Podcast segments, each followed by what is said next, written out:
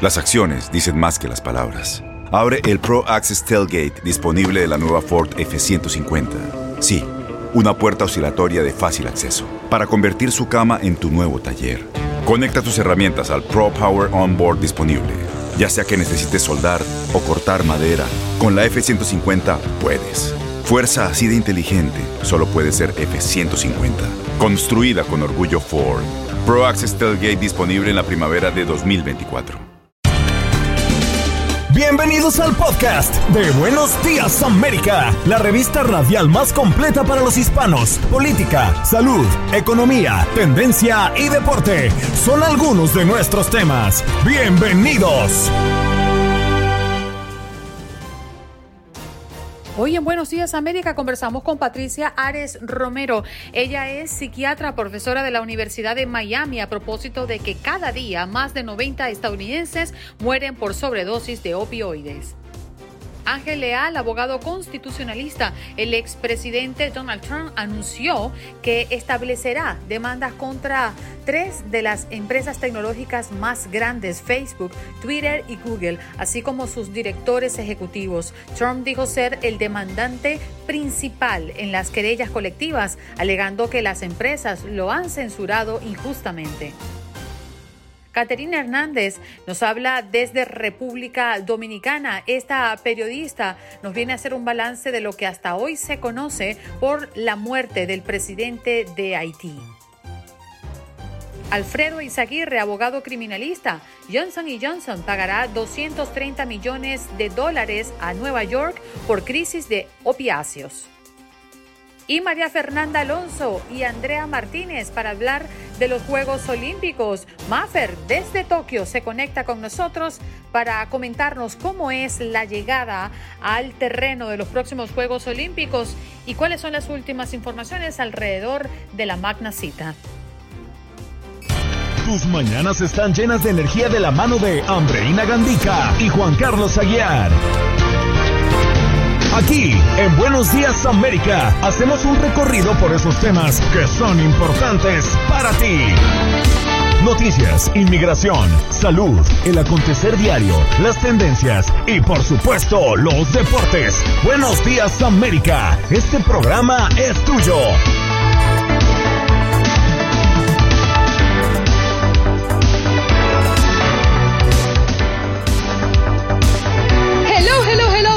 América de costa a costa, listos, 8 de la mañana en punto para iniciar nuestra tercera hora de show desde Los Ángeles hasta Miami. Gracias por conectarse con nosotros en más de 25 emisoras en todo el territorio nacional. Qué gusto, si usted se está incorporando al show, Bienvenido, ya tenemos dos horas dándole duro a este programa desde las seis de la mañana hora del este. Si usted se está incorporando ahora, es que usted está lúcido. Usted ha llegado en el momento preciso. Así que siéntase bienvenido, llame, participe, pues regáñenos si quiere, pero suavecito. Miren que hoy estoy susceptible. Señor Juan Carlos Aguirre, listo y preparado.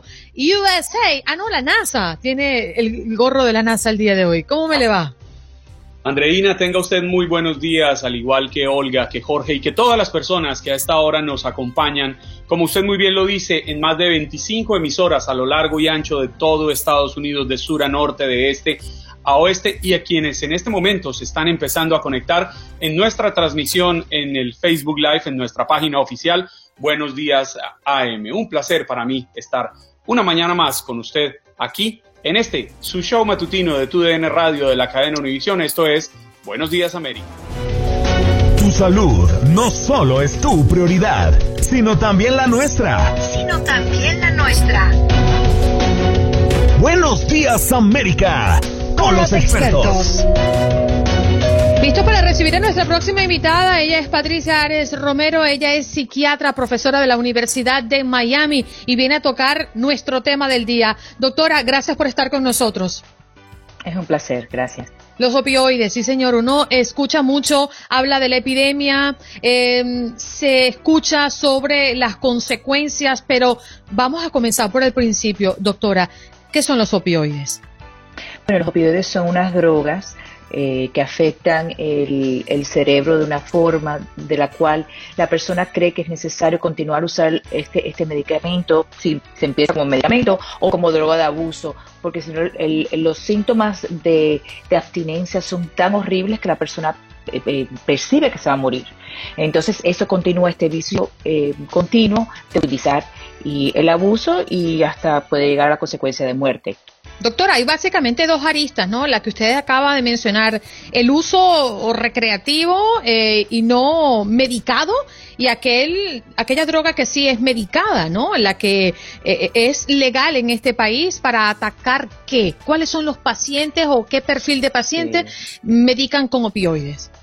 Claro, entonces em, eh, eh, el opioide tiene su, su, su, o sea, su tratamiento, ¿no? Tiene su posición en, la rama médica eh, para una, un dolor agudo, severo, postquirúrgico, eh, postraumático, pero por periodos cortos de uso.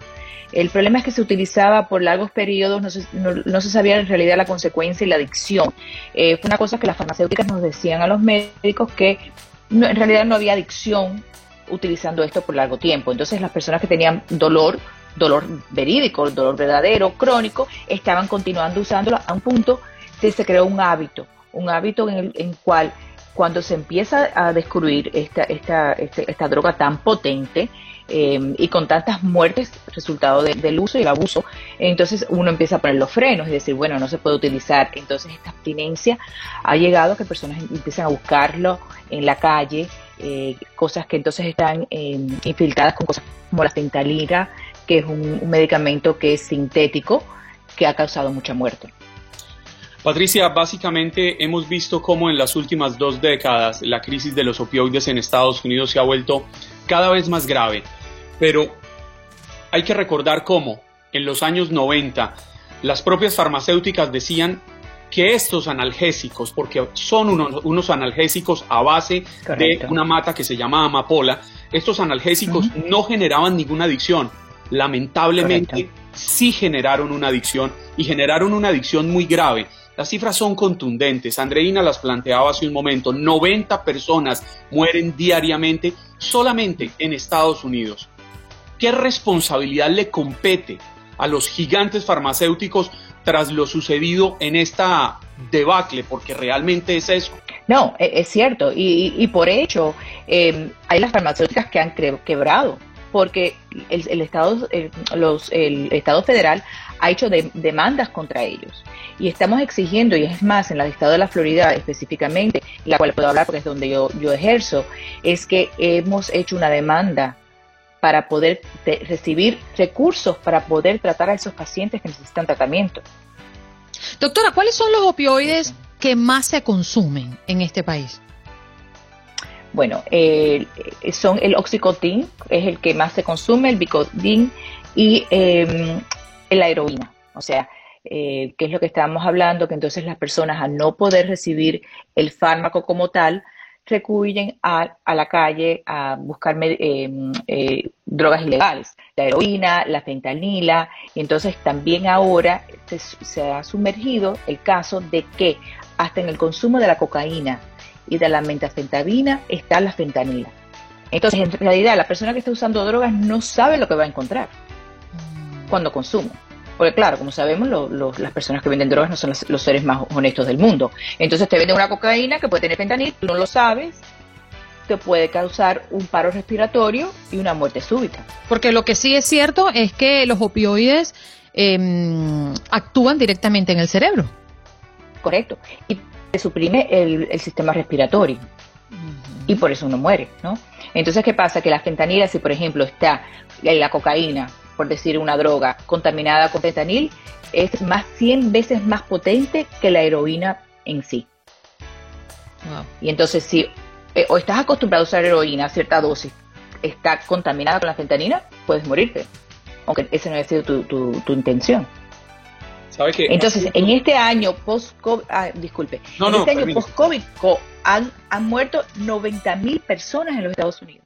Son los, los, los números que tenemos ahora hasta ahora. Sabes que siempre la data se demora un poco en, ser, pero para que tenga una idea, en el 2019 eran 50 mil. O sea que ha subido exponencialmente durante este periodo de COVID. Casi eh, el doble.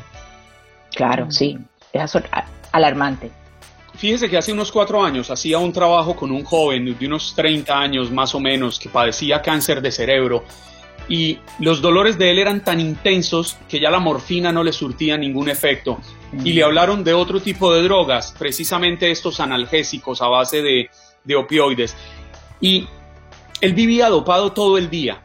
La pregunta que yo le quiero hacer es, ¿existe algún camino diferente para tratar los intensos dolores que sufren los pacientes de graves enfermedades más allá de estos analgésicos que se han vuelto un verdadero peligro? Uno siempre tiene que mirar cuando uno trata a un paciente, no importa lo que esté tratando, es siempre los riesgos contra los beneficios, ¿no?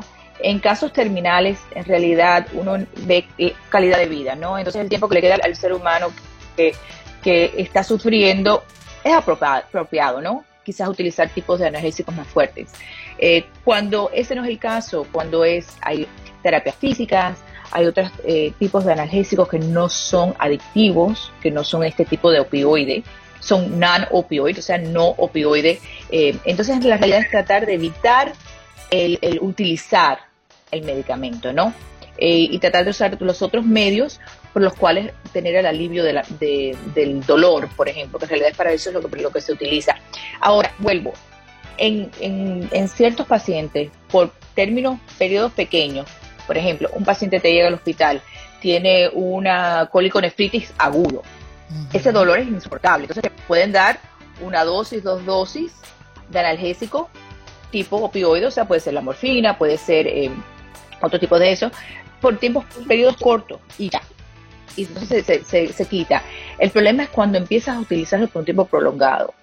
Eh, por eso en el estado de la Florida, a, partir de la crisis de opioides, se hizo que solamente se puede dar medicamentos en una emergencia. Si, por ejemplo, un paciente viene a una emergencia por un caso agudo, hay que escribir en la receta la cual eh, la razón por la cual se está eh, haciendo esa prescripción y, y por tiempos cortos. Por ejemplo, siete días, diez días, no más que eso. Antes a veces se daban por 30 días. Entonces, y tampoco se puede hacer refill. Y, o sea, renovar la, automáticamente la, receta y entonces el paciente tiene que venir a verte de nuevo. Mm.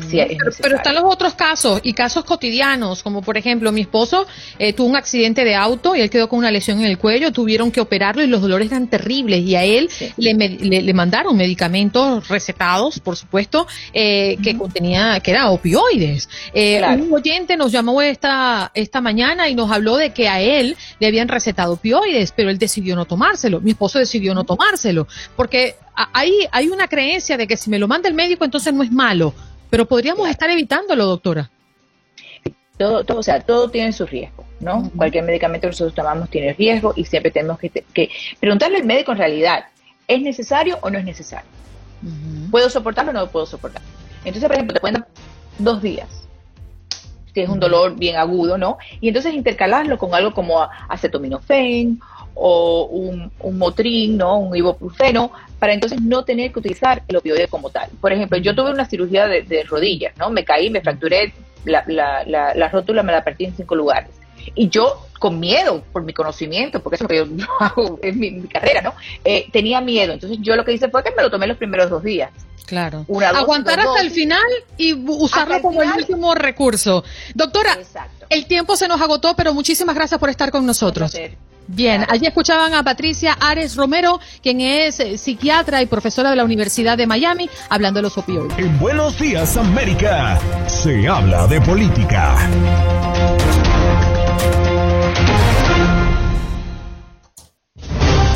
Ay, Dios mío, ¿qué es esto? El tiempo se nos fue hablando con Etel Colato en el corte comercial y uno aquí de verdad que se le va el tiempo volando, mi querido Juan Carlos. No, y qué vergüenza que yo no sé si nuestro siguiente invitado ya está aquí en la línea. Todavía no. No, ah, bueno, porque ahí sí me daría mucha pena. Porque nosotros hablando de esas trivialidades. Ah, sí. y con un invitado ahí esperando, sería ligeramente vergonzoso.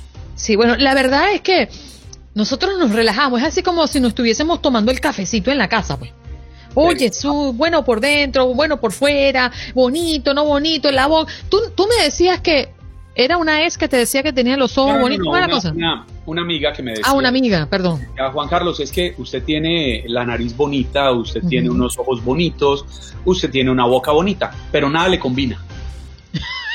"Ah, bueno, de, de todas formas, gracias. A mí me dijo un compañero de trabajo en una oportunidad, yo venía con mis tacones, mis eh, pantalones bien apretaditos, y tú Tuneada, sabes, tuneada, yo, ah, tuneada. tuneada, yo, tú sabes, batiéndome un champú. Y me dice, oye, vale, parece una caja fuerte. Y yo pensé que eso era un piropo bueno, ¿eh? Yo le digo, sí, ¿cómo? Una caja fuerte. No, nadie le sabe la combinación. Ay, Dios mío, pero qué abuso. La verdad, la gente se pasa. O sea, Sí, sí, uno- sí, sí. ¿verdad? Uno se viste como uno quiere y uno disfruta. Entonces te apagan la luz, chico. ¿Y tú quieres salir corriendo? Tú dices, ¿qué quiso decir con que no le encuentran la combinación? Capaz, bueno, tenía unos pantalones amarillos, una camisa verde, unos zapatos rojos, no sé. O sea, no recuerdo qué tenía puesto, pero eso fue lo que me dijo. Eh, fue un poco irreverente al momento de combinar colores. Sí, señor. Bueno, vamos a preguntarle a Jorge si tenemos a alguien en la línea telefónica, el 1833-867-2346, para conectar con nuestra audiencia a propósito de nuestro tema del día. Y se lo vamos a estar recordando para poder escucharlos un poco más adelante. En los últimos 20 años se ha denunciado en Estados Unidos una grave crisis por los opioides, que son los medicamentos recetados para enfrentar los dolores en casos extremos en muchas oportunidades. La situación es tan grave que se calcula que mm, en dos décadas al menos 500 mil personas han fallecido en este país por el uso de estos fármacos. Para dimensionar un poco y llevarlo a la realidad, 90 personas mueren en los Estados Unidos a diario por estos, eh, por el uso excesivo de estos fármacos. Eh, ¿Usted ha tenido experiencia con este tipo de drogas recetadas? ¿Considera que deben prohibirse? Esa es nuestra pregunta del día. Vámonos de inmediato con nuestro próximo invitado, eh, que además particularmente admiro. Este hombre, la verdad, lo que nos muestra en sus redes sociales es la capacidad que podemos tener todos de lograr nuestros propios objetivos. Ahora le voy a decir el flaco leal. ¿Cómo estás, abogado?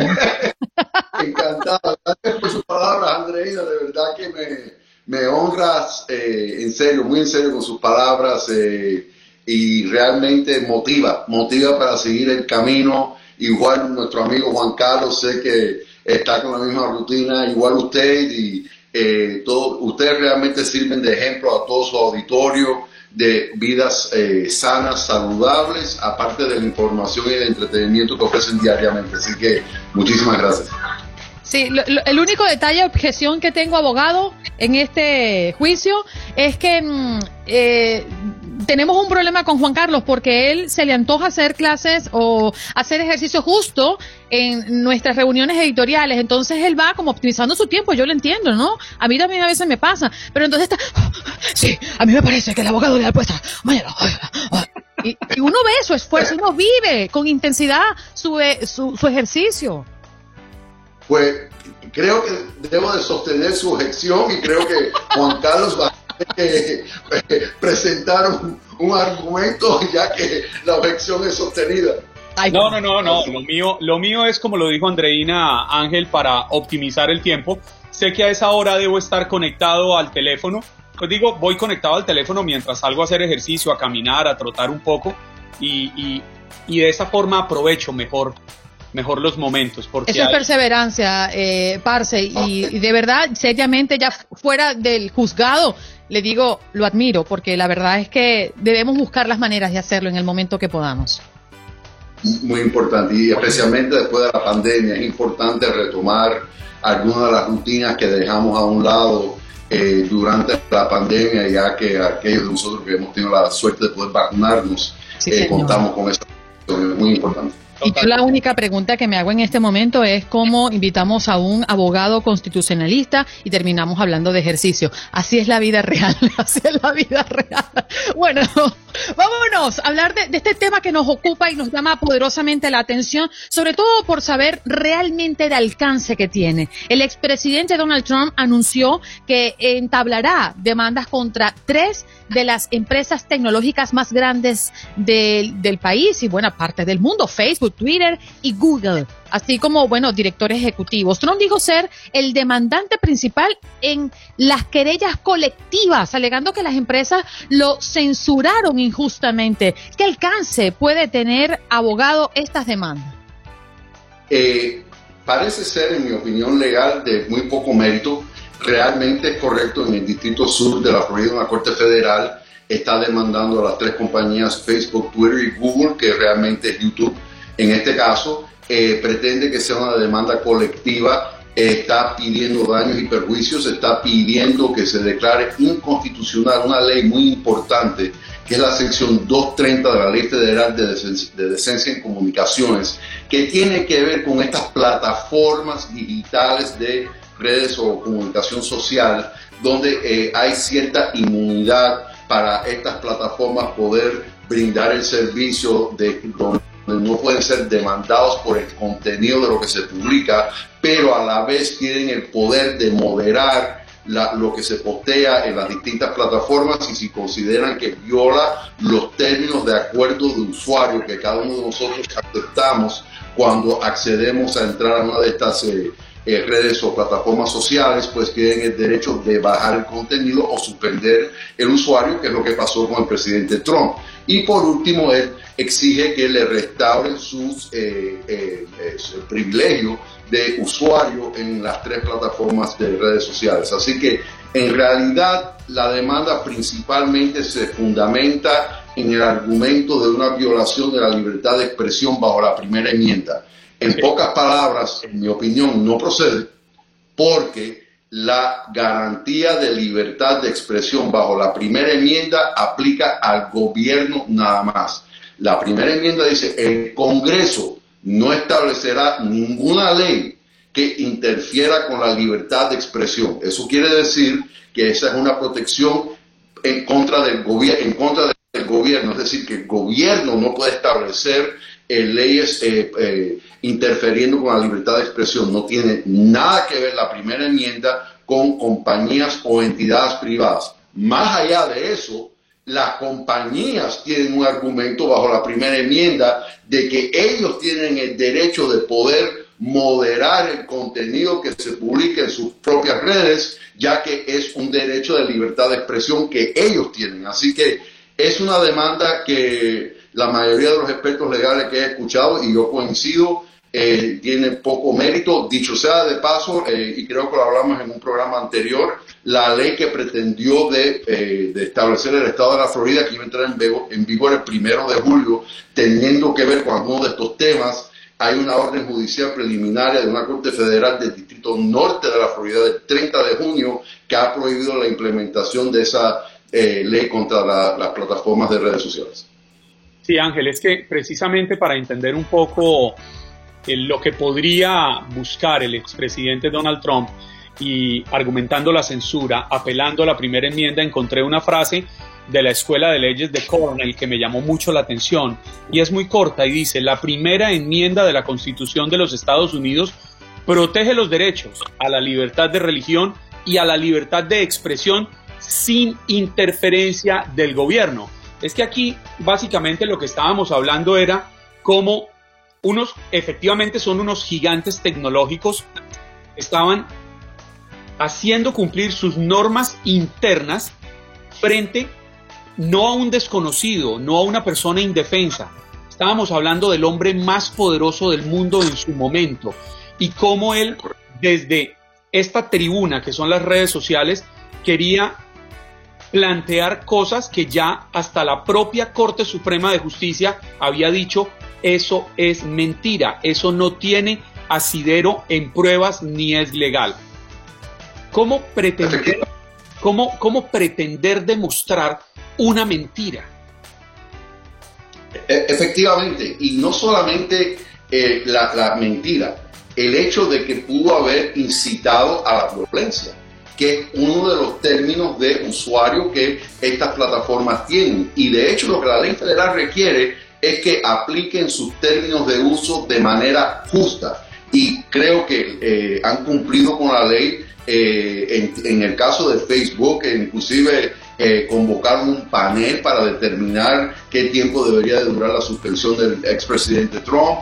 En el caso de Twitter, ellos documentaron sus preocupaciones de que los tweets del expresidente pudieran incitar a la violencia. Entonces, realmente eh, el, el, único argumento que pudieran tratar de presentar, que dicho sea de paso, ni siquiera lo están alegando, es de que eh, han aplicado sus términos de usuario de, forma injusta o discriminatoria, pero realmente lo que están tratando de hacer es prohibir la publicación de materia que incite a la violencia, materia obscena, materia de naturaleza criminal, eh, y realmente es, eh, y, y, también le va a costar mucho trabajo establecer una demanda colectiva, porque ¿cuál es el grupo de personas? Todo el mundo que ha sido suspendido de las redes sociales, todos los usuarios que le hayan bajado alguna materia, eh, basado en qué, porque son conservadores, porque creen que la elección no fue real, porque no piensan que hubo una insurrección, o sea, que es muy difícil poder definir un grupo de personas con características similares para que esto se convierta en una demanda colectiva. Por ponerle un ejemplo, al líder de la revolución venezolana, Nicolás Maduro, también lo suspendieron. Entonces se va a poner de acuerdo el expresidente Donald Trump con el señor Maduro para decir, venga, demandemos aquí usted y yo.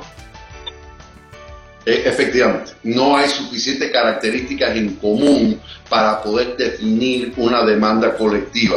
Eh, así que realmente, eh, dado, el, el precedente del presidente del 30 de junio de una Corte Federal del mismo estado de la Florida, el Distrito Norte, eh, sobre la ley que pretendió eh, eh, invocar la, el Estado o, o crear el Estado de la Florida referente a estos temas de la, de, del contenido y la suspensión de usuarios de las redes sociales y otros casos similares que se han presentado anteriormente, el precedente legal es claro. La primera enmienda no alcanza a entidades o compañías privadas. Bien. Abogado, muchísimas gracias por venir y, y, profundizar sobre estos casos que a veces parecen tan enredados, ¿no? Y, y al final usted lo hace siempre tan digerible a, a, los ojos del que no es abogado y el que no entiende de leyes a manera de profundidad. Muchas gracias por estar con nosotros. Un gusto siempre, encantado de saludarles. Buen día. Sí, señor. Buen día a todos. Con nuestra próxima invitada. Ella se conecta desde República Dominicana. Es Caterine Hernández, periodista desde República Dominicana a propósito de lo que está ocurriendo en Haití. Caterine, gracias por estar con nosotros. Qué bonito verte.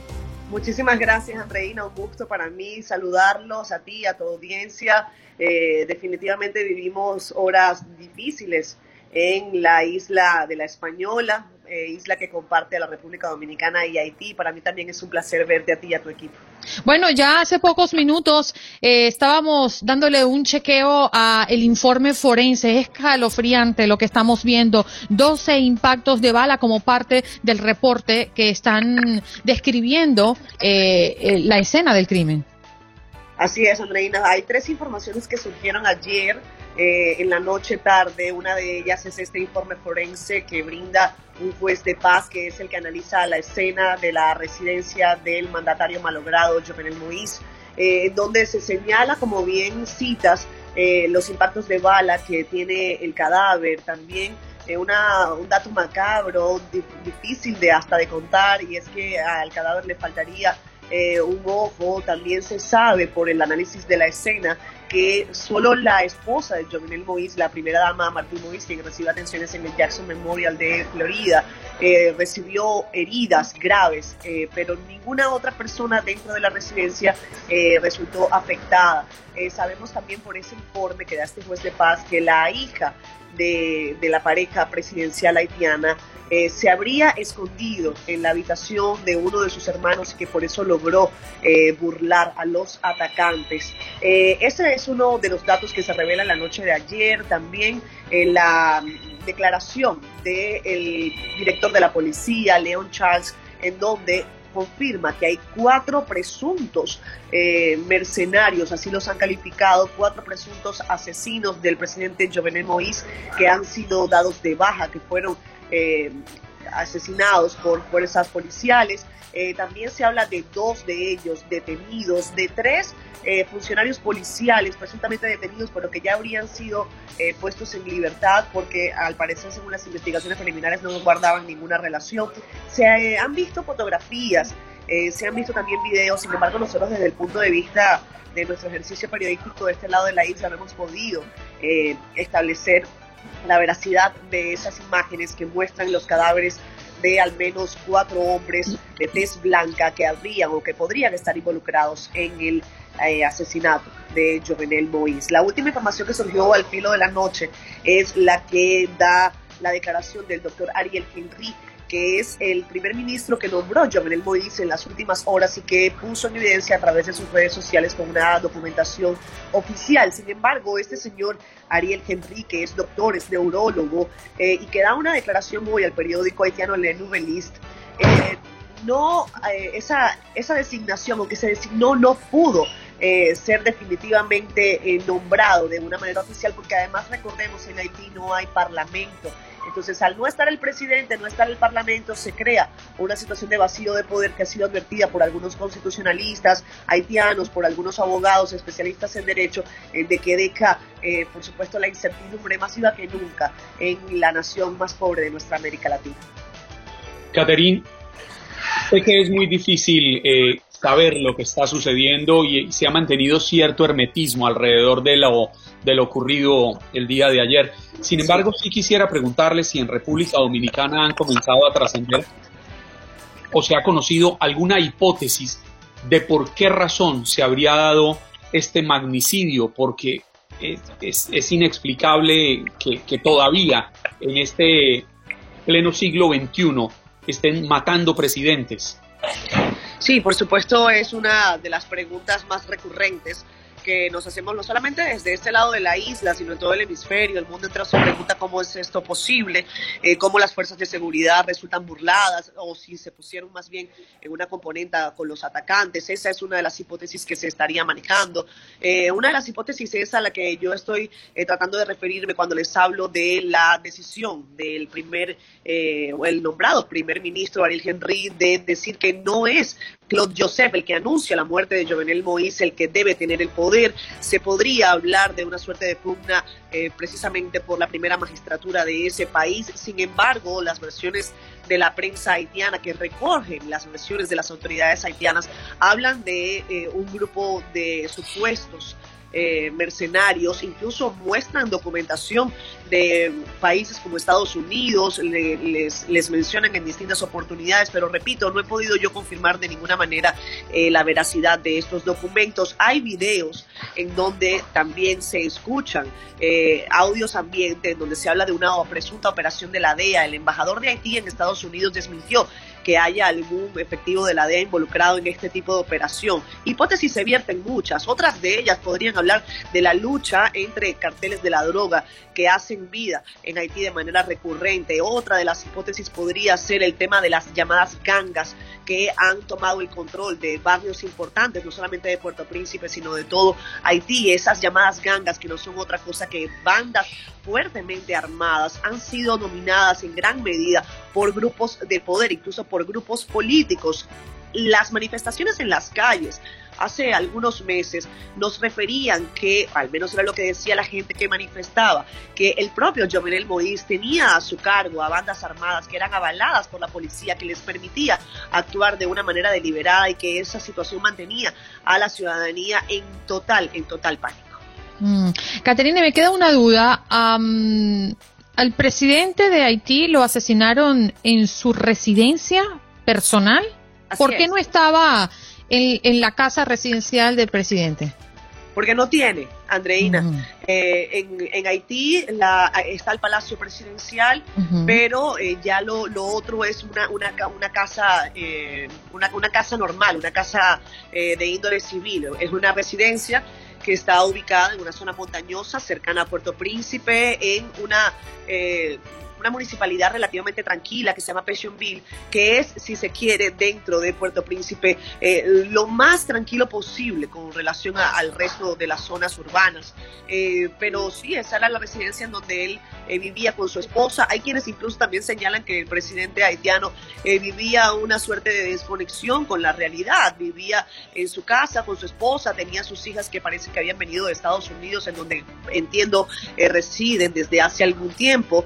Esa es una, una práctica común de los políticos haitianos, hacer vida de trabajo, vida política en las calles de Puerto Príncipe, pero tener a sus hijos fuera, precisamente ante el temor de secuestros, ante el temor de una escalada de violencia que les pueda afectar de manera personal. En este caso, eh, lamentablemente la, hija de uno de ellos ha tenido que, advertir el terror y el miedo de lo que ha significado eh, la muerte de su padre y eh, las heridas gravísimas de su esposa Martín Mois, quien repito se encuentra atendida en el Jackson Memorial de Miami. Hay que, hay que recordar que el palacio presidencial donde vivían los presidentes de Haití fue totalmente destruido por el terremoto del año 2010. Así es. Desde entonces no ha sido reconstruido y por esa razón no hay una residencia oficial. Caterín, hay una pregunta que yo siempre me he hecho y no sé si, si usted me puede ayudar a entender qué hace la diferencia para que uno pueda encontrar dos mundos tan opuestos entre República Dominicana y Haití, divididos por una pequeña línea imaginaria, pero que realmente son opuestos? Es una de las preguntas que nos, nos hacemos incluso los que vivimos acá. Eh, yo resido en República Dominicana desde hace 10 años y en muchas oportunidades, sobre todo cuando hay situaciones de crisis en el vecino país, me pregunto eh, qué tan fuerte es esa línea divisoria que nos eh, separa, por decirlo de alguna manera, de un país en donde la violencia le gana la batalla todos los días a la institucionalidad por acción o omisión. Eso, por supuesto, lo hace a uno cuestionarse en su día a día y, no solamente a los que somos extranjeros que recibimos en este país, sino por supuesto a los dominicanos que insisten en que debe fortalecerse la frontera. Hay cuatro puntos fronterizos importantes entre República Dominicana y Haití, sin embargo hay una frontera prácticamente abierta. Es imposible eh, tener a militares dispuestos en todo, eh, en todo lo largo y ancho de esa eh, vibrante frontera, no solamente desde el punto de vista territorial, sino también desde el punto de vista comercial y, y humano, porque las fronteras son eso, son pasos humanos. Eso hay que siempre considerarlo.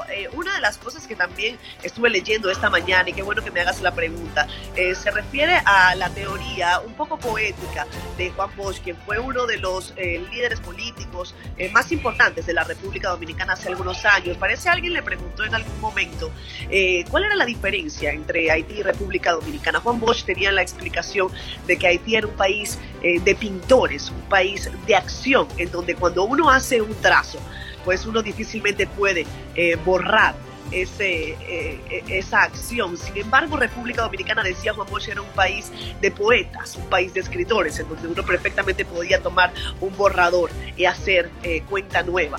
Eh, es una frase un poco poética, pero entiendo la complejidad y la diversidad del pueblo haitiano. Es una tarea pendiente, no solamente para los dominicanos, sino para toda la América Latina. Y sí, es doloroso ver eh, cómo mm, el país más pobre de nuestra región se enfrenta a golpes de Estado, a terremotos y ahora un magnicidio. Haití se convierte en este país de catástrofe permanente y la verdad que lo lamentamos muchísimo. Sigues escuchando Buenos Días América. Como dicen los grandes, la liga se gana partido a partido. Partido a partido. En Buenos Días América, Contacto Deportivo. La Copa América lo confirmó. Ay, la Copa América, a nosotros nos divierte hablar de fútbol, de la Copa América y todo lo que tenga que ver con goles, porque no hay ningún otro lugar donde se relate y se canten más goles que en tu DN Radio y tu DN, nuestra pantalla en Univisión. Bueno, vámonos a enlazar y nos vamos a Japón, porque allí está Maffer Alonso, mi querida amiga, qué placer verte, y Andrea que se incorpora a nuestra segunda parte del segmento deportivo. ¿Cómo estás, Maffer? Muy bien, con el gusto de saludarlos, encantados. Oigan, buenos días para ustedes y buenas noches conmigo. que ya ¿Qué hora, es? Las 10.22 de la noche acá en Tokio, pero andamos con toda la fila. O sea, son 13 horas más. Ajá, sí. Sí, señor. 13, horas, más, con respecto al este. ¿Qué has aprendido a decir? Andreina es 13 horas más joven. Un, un chorro de cosas. Este, ya puedo preguntar dónde están las cosas, o sea, con, dónde está el gimnasio, dónde está el café, dónde está el combini, que es la tiendita como para ir a comprar este ya saben, agua, eh, menudeces, ajá, este, amenidades para sobrevivir un poco, un poco más ameno el viaje. Eh, Ohio Gozaimas, que es buenos días. Konichiwa, buenas tardes. Konbawa, buenas noches. Arigato Gozaimas, que es muchas gracias. Eh, Sumimasen, que es disculpe. Disculpe para todo, como si quieres llamar la atención de alguien o si te quieres disculpar, Sumimasen. Kampai, que es salud. Eso también ya lo aprendimos. Ah, importante. Hemos es muy importante. ya, eh, ya probamos el sake. Eh, ah. sushi, ramen, no es ramen como en México, es ramen. Eh, bueno, y ya saben que a mí que me gusta mucho el sushi, la comida japonesa, este, pues se dice igual gohan, es arroz, eh, ebi, camarón, udon, es eh, fideos, este Maguro, Stun. Oye, pero con eso nos, resolvemos el día. Con eso ya por lo menos caminamos, ¿verdad, Andrea? Sí, ya, ya, con eso mínimo comemos, Andreina, mínimo. ya lo demás ahí vemos cómo le hacemos, pero de que comemos, sí comemos de hambre no vamos a morir. Bueno, Andrea, Andrea de hecho eh, puso este punto interesante sobre la mesa, Andrea, eh, lo hablábamos en privado fuera del programa, eh, y lo que está pasando en este momento en Tokio previo a los Juegos Olímpicos, Maffer. Andrea, adelante si quieres. Sí, pues el hecho Maffer te saludo con muchísimo gusto. Este, el estado de emergencia, ¿no? A 15 días de que empiecen los Juegos Olímpicos, pues los casos de COVID siguen aumentando. Ya todas las delegaciones prácticamente están llegando, ya llegó una parte de mexicanos, la selección mexicana ya viajó. Entonces, híjole, está súper complicado. Primero, pues preguntarte qué sabes de esto y ustedes, eh, que, son, bueno, los enviados de tu DN, ¿cómo los alertaron de esa situación o qué va a pasar pues con prácticamente todo el mundo que está allá en Tokio? Bueno, eh, sí, es, es, oficial ya. A nosotros nos han mantenido al tanto, eh, pues medios locales que de pronto eh, también les entendemos un poco. Eh, bueno, ellos hablan inglés, les entendemos nosotros también con, con el inglés. y obviamente, pues también todas las situaciones del COI que nuestro CLO, que es así como al que le llaman a nuestro mm, coordinador, este que está aquí con nosotros, nos han mantenido al tanto sí entra estado de emergencia a partir del siguiente lunes, 12 de julio, y hasta después todavía de los Juegos Olímpicos, por ahí de, a ser todo un mes, o sea, 12 de agosto es que pretenden que termine. ¿En qué consiste eso según lo que nos han dicho? No, habrán, no habrá afición en ninguna de las competencias. Eh, en ninguno de, o sea, vayan, en, en ninguna disciplina de los Juegos Olímpicos, tampoco en la inauguración y en la clausura y no van a vender alcohol en los restaurantes a ninguna hora y los restaurantes eh, van a cerrar eh, por ahí de las siete y media de, la tarde y los bares y los karaokes que se usan muchísimo acá en Japón pues también van a estar cerrados a partir del siguiente lunes. Eso por el momento. A nosotros desde antes de viajar lo que nos dijeron que teníamos que hacer por ahí desde el mes de marzo, abril, es que nos teníamos que vacunar. Entonces todos los que viajamos estamos vacunados tuvimos pruebas de COVID. Eh, bueno, tuvimos de hecho un periodo de aislamiento en México. Tuvimos pruebas de COVID en México cuando llegamos también en el aeropuerto. Em, hemos hecho dos pruebas de COVID ya en nuestra cuarentena en el hotel, que hemos estado 14 días sin poder salir del hotel para nada. Los primeros seis días fueron solamente en nuestro cuarto. A partir del séptimo día ya podemos bajar al lobby a desayunar juntos. Eh, incluso, bueno, los primeros seis días no podíamos ni siquiera subir nada a nuestras redes sociales y no podíamos dar reporte ni para televisión ni para radio ni hablar al respecto. Eh, por una situación política que eh, está bastante interesante. Y el día de mañana es nuestro día 14, mañana ya es nuestro último día en, pues en cuarentena, tenemos otra prueba de COVID y a partir del sábado podemos ya salir. Al parecer todo lo que nosotros tenemos planeados como reportajes especiales y toda esta parte de la cobertura donde les vamos a llevar mucha información sobre todo em, pues eh, cultural eh, de, Japón que vamos a ir a mostrarles cómo es la vida acá eh, todo eso sigue en pie sigue sigue viento en popa aunque obviamente estamos nosotros a la expectativa de que de un día para otro la situación puede cambiar y pues nos pueden poner como muchas más restricciones pero nosotros de hecho viajamos tanto tiempo antes para poder estar eh, pues por todo Tokio, en, en las Mm. calles de, de Tokio y viajar también a otras eh, ciudades. Es por eso que como la selección de fútbol viaja a otras ciudades fuera de Tokio, teníamos que hacer la cuarentena de 14 días ya en el país. Hay personas que viajaron después o que incluso van a viajar después por ahí de- del 13 de julio, por ejemplo, que ellos van a hacer cuarentena nada más eh, cuatro días, pero ellos nada más pueden ir a las sedes olímpicas. No pueden ir a conocer Japón, no pueden irse a parar al templo del Sensoji, no pueden ir al templo imperial. eh, vaya, no, no pueden viajar en tren bala, por ejemplo. Eh, esto quiere decir que esta, este estado de emergencia en Tokio que ha declarado el gobierno japonés no afecta ni en la competencia ni en el trabajo de los periodistas. No, Solo va a influir en la llegada de mm, aficionados a los lugares de competencia, ¿cierto? Exactamente. Estaba, bueno, primero se prohibieron los aficionados extranjeros, no hay turismo, no hay absolutamente nada de turismo. A nosotros nos ven, Wow. pues sí, muy raro, porque obviamente nos, nos ven que no somos orientales y somos extranjeros. Este, y más en este momento donde pues las calles están repletas de gente local nada más. Y la gente Eh, está en contra, ¿no? También alguna Sí, gente está en contra de es los otra juegos. situación. De hecho, nosotros cuando llegamos y nos dijeron que no podíamos subir nada a redes sociales y que el hotel no nos permitía eh, pues mencionarlo incluso, era por esa situación, por seguridad del, del hotel, porque había mucha gente que estaba en contra y que sigue en contra de que se realicen los Juegos Olímpicos.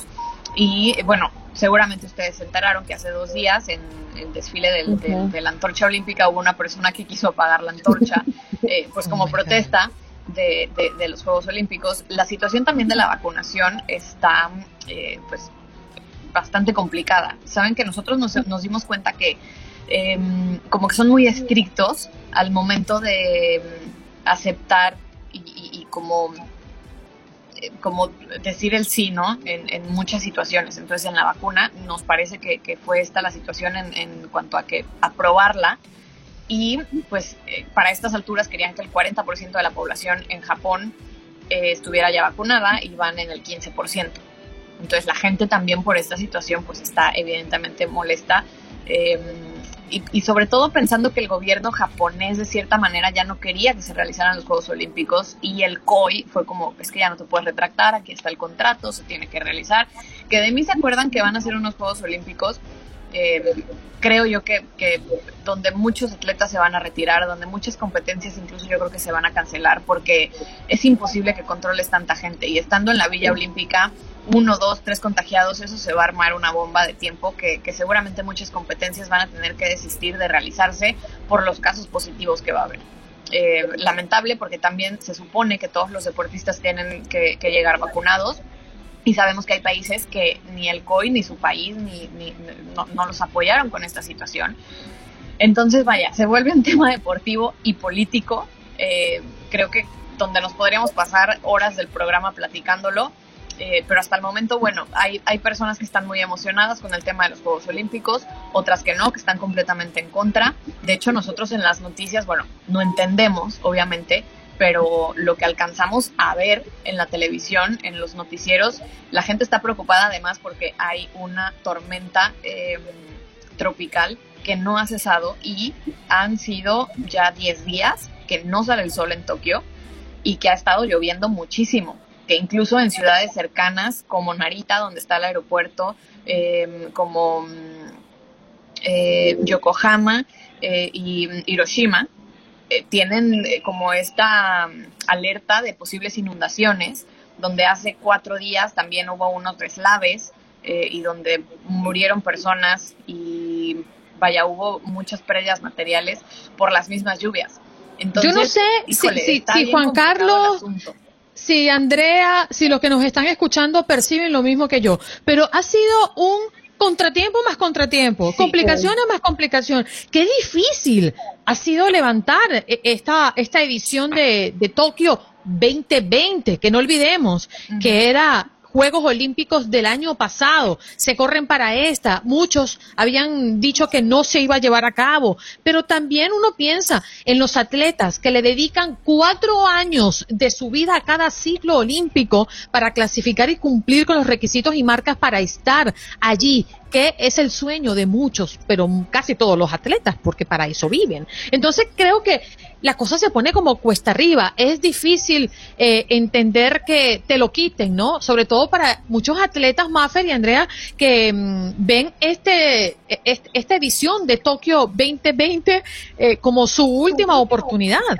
Bueno, no nos vayamos lejos, Andreina. Roger Federer todos decíamos, el año pasado, en el 2020, Roger Federer iba a llegar a los Juegos Olímpicos, iba a conseguir ese último campeonato que es una medalla de oro en singles, porque la ganó en Beijing, pero en dobles, y después ganó eh, la, la, plata en, en singles, pero nunca ha sido campeón de unos Juegos Olímpicos. Y el año pasado todos decíamos, lo va a ganar y se va a retirar y se va a ir feliz. ¿Y qué es lo que sucede? Que se esperó hasta el último día, literalmente, Roger Federer para decir, ¿saben qué? Sí voy. Y todavía lo está dudando. Y, y, exactamente, y todavía tiene tiempo como de echarse para atrás. Eh, bueno, muchísimos atletas. Eh, Simone Biles, la gimnasta también. Han sido como las dos cosas, ¿no? Atletas que el año pasado llegaban en un muy buen momento y que a lo mejor no están en su mejor momento en, en este, o incluso que han perdido su lugar en estos Juegos Olímpicos. Y otros que gracias a la pandemia, por ejemplo, hay una maratonista mexicana que su primer maratón fue en abril, dio el tiempo y calificó a los Juegos Olímpicos. Entonces, eh, son como armas, vaya, la pandemia les, ha beneficiado a unos y les ha perjudicado a otros. Lo que sí no podemos negar, y es más que evidente, es que estos Juegos Olímpicos serán eh, un parteaguas, me parece, en, en el mundo del deporte, también en cómo el COI y las mismas federaciones se organizan para esta máxima justa del deporte. No quiero decir que va a desaparecer, pero si ya de por sí los países y las ciudades estaban muy renuentes ya a aceptar unos Juegos Olímpicos, a aventarse ese paquetote, pues creo que después de esta pandemia lo serán al triple.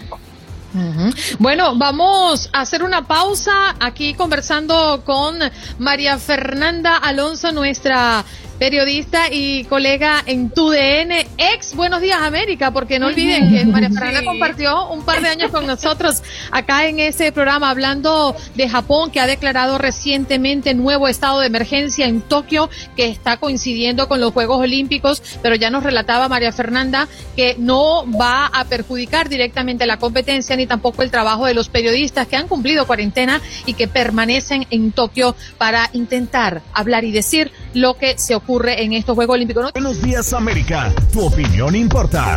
Llámanos, llámanos, llámanos. Teléfono en cabina 1833-867-2346. Llámanos 1833-867-2346. Llámanos.